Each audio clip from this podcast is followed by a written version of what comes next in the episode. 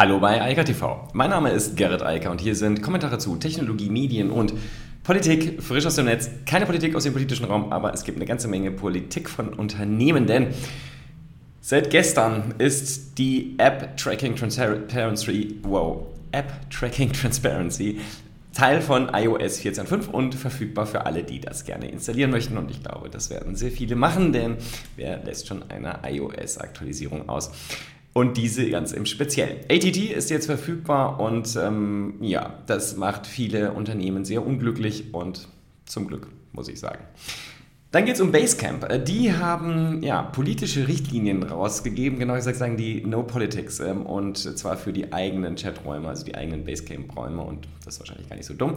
Und dann geht es um Videokonferenzen, um mehr Immersion in dem Bereich. Da will Zoom was liefern und dann habe ich eine kleine Ergänzung dazu zum Thema Studierende und Videokonferenzen.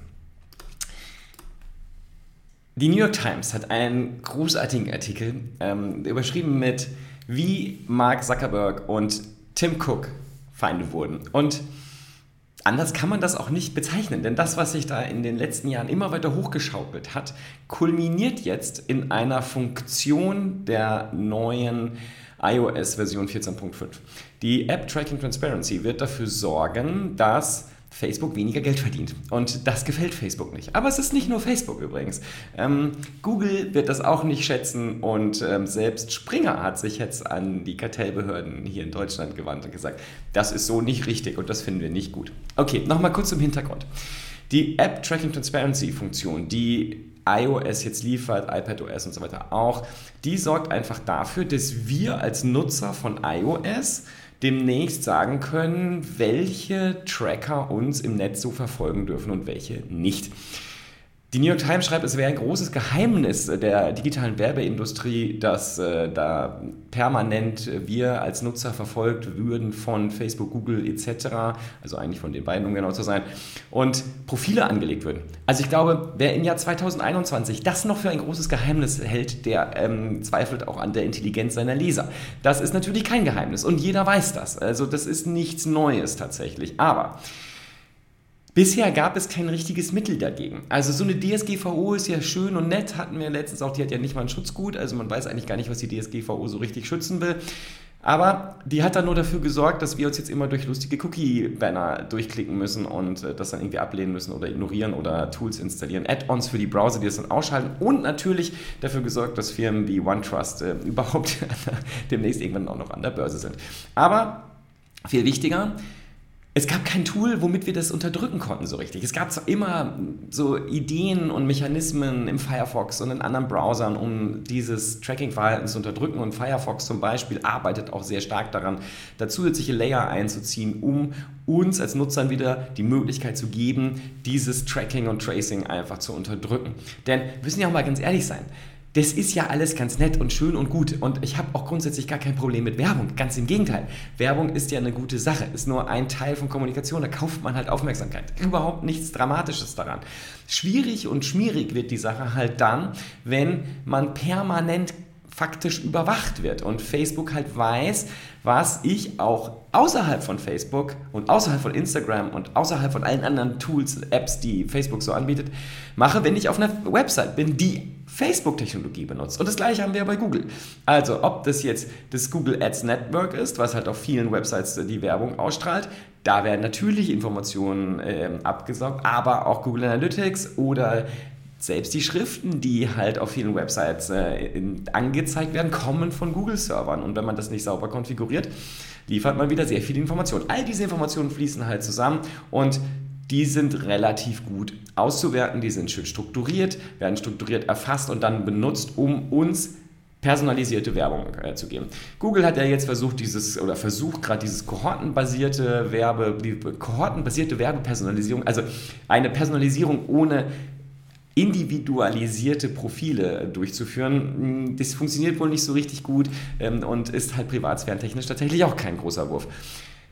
Aber damit sind wir immer wieder bei dem Punkt, wir können als Nutzer irgendwie nicht richtig was dagegen tun. Also man kann natürlich VPNs installieren und die so konfigurieren, dass man dann wirklich raus ist, aber das ist teuer, im Zweifel auch immer noch ein bisschen langsamer, als wenn man so richtig im Netz surft und hat auch, ist auch mit direkten Einschränkungen verbunden.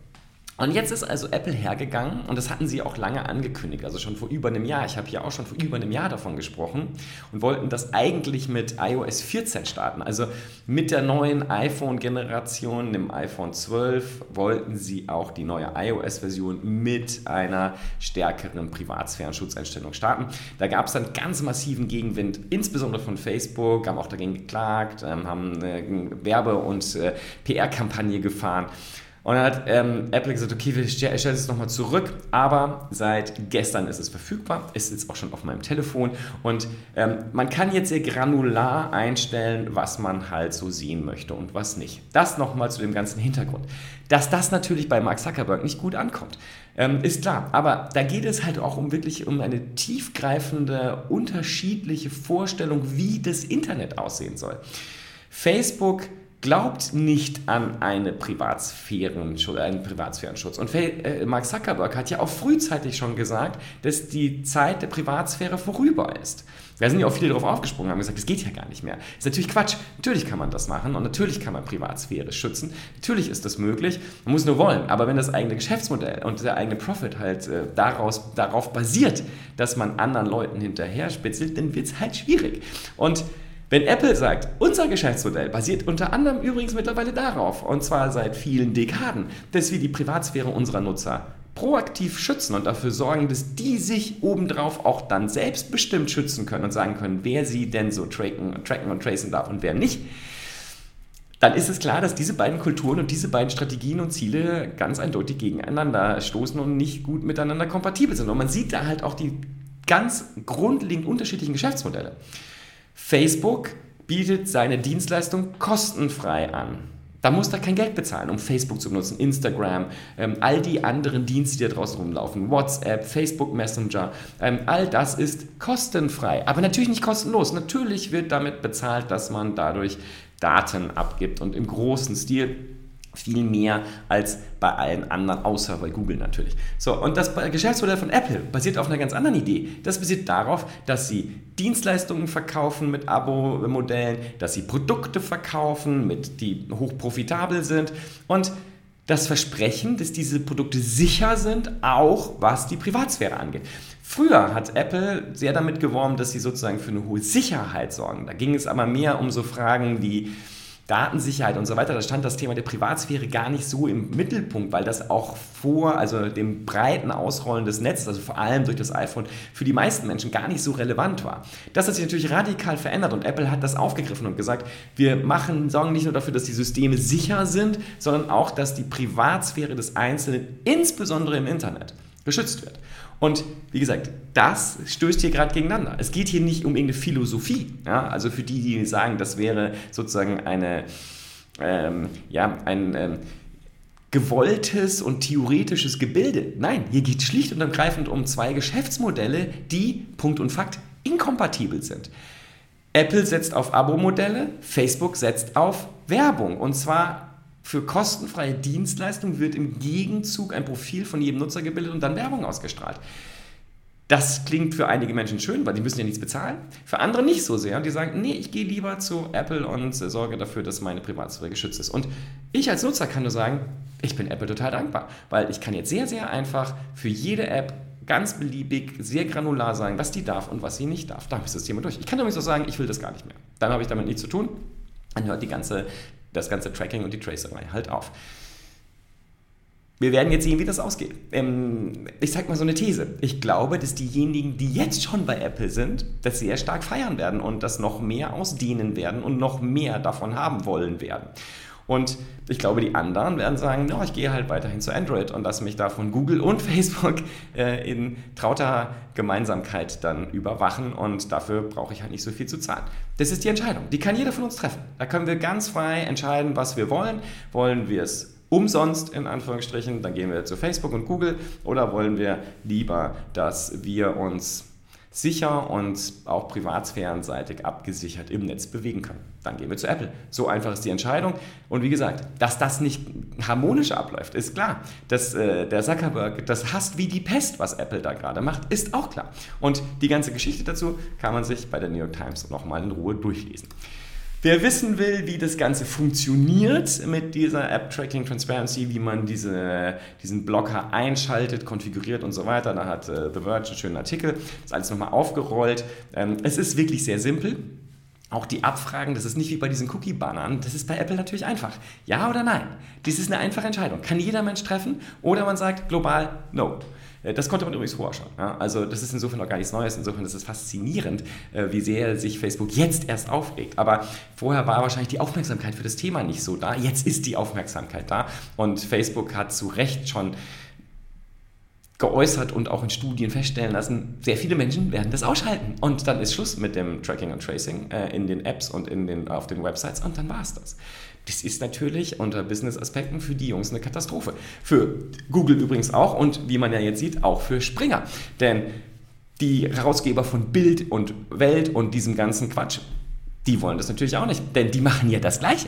Es ist ja nicht so, als wäre, da wird ja immer so getan, gerade auch von den klassischen Medien, als wären das ja nur die bösen Google, Facebook, die überwachen uns. Nein, wenn man mal auf so eine Zeitungswebsite geht, Bild.de oder Welt.de, das ist eine Katastrophe. Wenn man da einfach nur die Standard Privacy-Applikationen, also die Plugins für Browser anhat, die Liste ist unfassbar lang. Also Springer verkauft die Daten an jedermann. Und natürlich sind sie nicht glücklich damit, was Apple jetzt macht, weil natürlich wissen sie, dass der Großteil des Traffics heute mobil ist. Und die werden dort keine Daten jetzt mehr bekommen. Ja, also zumindest auch von denen nicht, die da immer noch hingesurft sind. Warum auch immer. Ja, ähm, weiß man ja nicht so. Aber es ist übrigens bei anderen Zeitungen genau das Gleiche. Also wer denkt, dass die klassischen Medien irgendwie auch nur ein Deut besser wären als Facebook und Co., sind sie nicht. Ganz im Gegenteil. Das Problem ist, die klassischen Medien wissen nicht mal, was sie da tun. Denn die arbeiten ja mit jedem zusammen, der ihnen irgendwie Werbung zuliefert. Die haben gar keine Ahnung, was da im Hintergrund passiert. Ähm, bei Facebook gehe ich immer noch davon aus, dass die wissen, was sie tun. Die machen das sozusagen mit glattem Vorsatz. Die klassischen Medien machen das zwar auch mit Vorsatz, aber die wissen nicht mal, was passiert. Ja? Also das ist eigentlich noch viel schlimmer. Anyway, also auch Springer geht jetzt gegen Apple vor. Und das muss man sich halt einfach immer überlegen. Da klagen im Moment Firmen gegen Apple, weil Apple die Privatsphäre der Nutzer schützt. Und das ist für mich ein gutes Zeichen. Denn das heißt, dass das, was Apple da macht, offensichtlich hocheffektiv ist. Sehr schön. Genau so will ich das. Genau das ist das, was ich haben möchte. Dafür zahle ich Geld. Der ganze Rest ist Bim. So ein Android geht heute auch ganz okay. Ja, die Usability ist immer noch schwierig, aber damit kann man leben. Aber die Privatsphäre, das kann man bei Google vergessen. Die verdienen nämlich auch 90% ihres Umsatzes und Profits mit personalisierter Werbung. Das gleiche Spiel wie bei Facebook. Die sind noch nicht so dumm, sich in äh, die Öffentlichkeit auch noch damit zu begeben, wie Mark Zuckerberg das macht. Ähm, da stellt sich Google dann doch ein bisschen klüger an. Die wissen aber natürlich auch, dass das für sie unangenehm ist und versuchen deshalb ja auch andere Mechanismen äh, zu finden, wie sie das zukünftig lösen können. Facebook hat offensichtlich keine Ideen und hat beschlossen, sie wollen das lieber dann gerichtlich ausfechten. Ich habe eine Vorstellung, wie das ausgeht, denn ich als Nutzer kann entscheiden, welche Produkte ich äh, kaufe und was ich an Tracking zulasse und nicht. Und dann soll Facebook halt die Website zumachen und die Apps. Und der Springer auch. Ich will die Bildzeitung eh nicht lesen. Dann soll er halt sagen, nö, wenn du ein iOS-Gerät hast, dann darfst du nicht mehr hin. Bin ich voll dafür. Super, sollen sie machen. Ich gehe da eh nicht hin. Und ähm, wie gesagt, das ist ein ganz komisches Geschäftsmodell. Damit will ich nichts zu tun haben. Basecamp, das ist spannend. Äh, Jason äh, Fried hat einen spannenden Artikel geschrieben und darüber, was sie tun werden bei, bei äh, Basecamp. Die Diskussion ist schon ein bisschen älter, aber jetzt ist sie sozusagen final. Ähm, man hat sich insbesondere jetzt dafür entschieden, ich zitiere das einfach mal, das ist der erste Punkt. No more social, whoop, social and political discussions on our company Basecamp account. Also es hat nichts damit zu tun, was andere Leute, die Basecamp-Account dort machen können. Die können da weiter politisch diskutieren und auch die Mitarbeiter von Basecamp können natürlich auch einen Basecamp-Account haben, also einen eigenen und da dann diskutieren oder irgendwo im Netz politisch diskutieren. Aber was Basecamp nicht mehr will, sind politische Debatten im Rahmen des Firmen-Basecamp-Accounts. Das kann man so machen. Ähm, ich glaube auch, dass äh, wir uns das hier nicht so richtig vorstellen können, was da in den USA tatsächlich, also im Alltäglichen passiert. Diese Extrempolarisierung, die in der US-Politik in den letzten Jahrzehnten sich immer weiter zugespitzt hat und dazu jetzt geführt hat, dass wir heute so zwei monolithische Blöcke aus Republikanern und Demokraten haben und kaum auch noch wechselwillige Wähler und ähm, ist sozusagen nur noch zwei Positionen und beide behaupten, dass sie recht haben, was natürlich sehr schwer macht, sich dann irgendwann mal in der Mitte zu treffen, was ja so die Aufgabe von Demokratie ist. Das hat natürlich ein Widerhall in der Gesellschaft und natürlich auch am Arbeitsplatz. Denn da sitzen ja die gleichen Leute. Die sind ja auch immer noch Wähler der Demokraten oder Republikaner, auch wenn sie dann bei Basecamp arbeiten. Und ganz offensichtlich will man das nicht mehr, weil es zu sehr ablenkt und den Betriebsfrieden stört. Und deshalb macht man, schaltet man dann lieber das ganze Thema aus. No Politics war ja eh immer so ein ähm, Spruch für das Geschäftsleben. Ähm, das kann man so sehen. Ich glaube, das kommt auch immer ein bisschen darauf an, wie das gesamtgesellschaftliche Klima ist. Und das gesamtgesellschaftliche Klima ähm, in den USA und auch darüber hinaus äh, in dem Kontext halt schwierig. Und wie gesagt, ich glaube, ähm, wir können uns das zum Glück so gar nicht vorstellen, denn die Diskussionen, die wir hier haben, sind ja immer sehr friedlich und noch ist ja auch sehr viel Bewegung in den politischen Systemen hier. Äh, ganz anders als in den USA, wo es halt keine Alternativen gibt, außer die beiden großen Parteien. Denn der Präsidentschaftswahlkampf Wahlkampf und das Wahlsystem sind halt so. Ähm, für Grüne, Liberale und irgendwas gibt es da halt keinen Raum, weil man muss halt so einen Wahlkreis immer ganz gewinnen und 50 Prozent kriegt man da halt nicht. Ich finde es eine spannende Entwicklung. Ähm, ich glaube, das müssen auch alle Unternehmen so für sich entscheiden, wie sie das handhaben wollen, wie innerhalb der Messaging-Dienste ähm, der Unternehmensinternen nochmal, darüber reden wir hier, äh, da diskutiert wird. Ähm, das ist nicht so einfach zu entscheiden. Ich sehe das offener. Ich denke auch, dass das äh, unproblematisch ist. Man muss dabei auch schauen, dass das jetzt sozusagen keine Verpflichtung ist und dass die Mitarbeiter da auch reingehen können. Man muss natürlich auch gucken, als Verantwortlicher, also als Unternehmer oder auch als Manager in größeren Unternehmen, dass das nicht in irgendeiner Form eskaliert und man im Zweifel das dann auch wieder runterfährt. Aber ähm, Politik ist halt Teil unseres Lebens und gesellschaftliche Debatten sind halt Teil unseres Lebens. Das kann man nicht einfach ausschalten, auch nicht, wenn man arbeitet. Und natürlich spricht man halt auch mit den Kollegen, mit denen man ja sehr viel Zeit so am Tag verbringt, auch darüber oder hat dafür entsprechende äh, Chatrooms oder halt Basecamp-Bereiche, äh, wo man das tun kann. Ähm, bei Basecamp selbst jetzt halt zukünftig nicht mehr. Letztes Thema, ganz spannend. Ähm, das ist ja sozusagen die, die Thematik, haben wir auch schon oft drüber gesprochen. Wie entwickeln sich Videokonferenzen weiter? Ähm, und Zoom bietet da jetzt ein Tool, das nennen sie Immersive äh, View. Wow. Ähm, und da geht es darum, dass man halt eben nicht mehr diesen klassischen, diese klassische Grid-Ansicht hat, sondern dass die Menschen quasi wie auf, in, in, einem, in einem Vorlesungssaal sitzen oder äh, andere Meetingräume simuliert werden, wo die Mitarbeiter dann zum Beispiel sitzen oder die, die an dem Meeting teilnehmen, können ja auch mehrere Unternehmen sein, sodass das Gefühl entsteht, dass man irgendwie da zusammensitzt und nicht so auf so lustige kleine einzelne Videoscreens guckt, was ja auch jetzt optisch nicht so der Gag ist. Die Idee dahinter ist einfach, mehr Engagement herbeizuführen, die Zusammenarbeit zu vereinfachen, das Zusammengehörigkeitsgefühl zu erhöhen. Und das ist sicherlich klug. Ich glaube nur, dass das alles nur so Übergangsschritte sind. Denn was wir hier ja sehen, ja, hier auf YouTube jetzt auch im Hintergrund, das erinnert ja stark, wenn man jetzt das ein bisschen weiter denkt oder zurückdenkt eigentlich, auch an andere virtuelle Realitäten, wo ja genau das passiert, wo Immersion ja genau das zentrale Bindeglied ist, warum 3D-virtuelle Welten so erfolgreich sind. Selbst Second Life gibt es immer noch, die sind übrigens immer noch profitabel. Und da gibt es ja noch viel mehr, wenn wir uns das anschauen, Facebook mit Quest und äh, der Entwicklung dort auch Richtung Infinite Office, der Entwicklung von 3D-Welten als soziale Netzwerke etc. Das ist ja ganz klar die Zukunft. Alle Unternehmen versuchen da jetzt reinzudrängen, insbesondere natürlich auch die, die in dem Videokonferenzmarkt jetzt nicht so stark sind. Microsoft zum Beispiel will halt jetzt da rein. Die haben das Thema Messaging verpasst, die haben das Thema internen Blogs verpasst. Sie kaufen dann immer dazu und integrieren das dann wieder in die große Office-Lösung. Damit haben sie sozusagen die Möglichkeit, das wieder einzuphasen.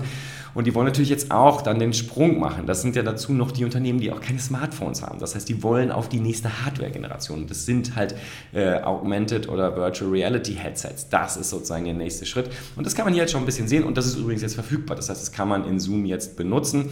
Teil von Zoom, diese neue Darstellung, die einfach nicht mehr so total künstlich ist. Und ähm, ich denke, da werden wir noch viel, viel, viel mehr sehen. Wir sehen auch viele neue Startups in dem Bereich, gerade auch wenn es um Events geht, die virtualisiert werden. Dann sehen wir immer bessere Software, WonderMe und sowas. Das ist ja genau der gleiche, die gleiche Bewegung, dadurch, dass man einfach sich selbst sehen kann als ein Icon auf einem Bildschirm, wo man sich bewegen kann, mich mit anderen äh, treffen kann und mit denen dann sofort eine Videokonferenz hat das ist das, was kommt und das, was sich noch sehr stark ausbreiten wird und sicherlich auch sehr viel Zukunft hat. Denn wir werden auch nach der Pandemie noch sehr viele Videokonferenzen haben, so wie wir sie übrigens ja davor auch schon hatten.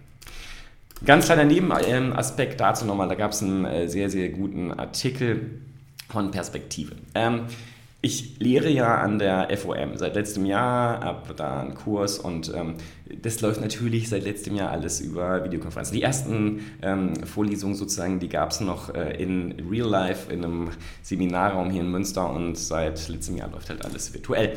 Ist auch, finde ich, ganz unproblematisch, ganz im Gegenteil, ich finde das sogar aus vielerlei Gründen gut äh, und durchaus praktischer als alles andere und hat meines Erachtens nicht so viele Nachteile zu dem, was man vor Ort machen kann. Was aber viele Dozenten sehr aufregt und immer wieder Diskussionen, äh, zu Diskussionen führt, wenn man mit anderen Dozenten spricht, ist halt, dass die alle die Videokameras aushaben. Und ich muss ganz ehrlich sagen, ähm, mich stört das persönlich nicht so sehr, ähm, weil ich habe auch gar keine Zeit, mir diese Videos der anderen anzuschauen. Außer das Einzige, was mir wichtig ist mit meinen Studierenden, wenn die selbst was präsentieren dann möchte ich halt was sehen. Und äh, das äh, kann entweder deren Gesicht sein oder zumindest irgendeine Präsentation, die sie da erarbeitet haben ähm, und dann erklären, was sie da tun, weil sonst hat, guckt man auf so einen schwarzen Bildschirm, das ist auch ein bisschen ähm, ermüdend und in den aktuellen Zeiten auch ein bisschen traurig. Das geht ja schon besser. Aber dieser Artikel erklärt auch nochmal, wo denn da so die Probleme sind. Und ich glaube, dass viele das aus ihrer Dozentenperspektive auch gar nicht realisieren, wie die Situation ist das muss man auch einfach mal verstehen. Das ist der Artikel gut gesagt hat, benennt hat auch nochmal die, die Kernprobleme. Und eines der Hauptprobleme ist, nicht jeder Student hat eine gute Webcam oder überhaupt eine Webcam.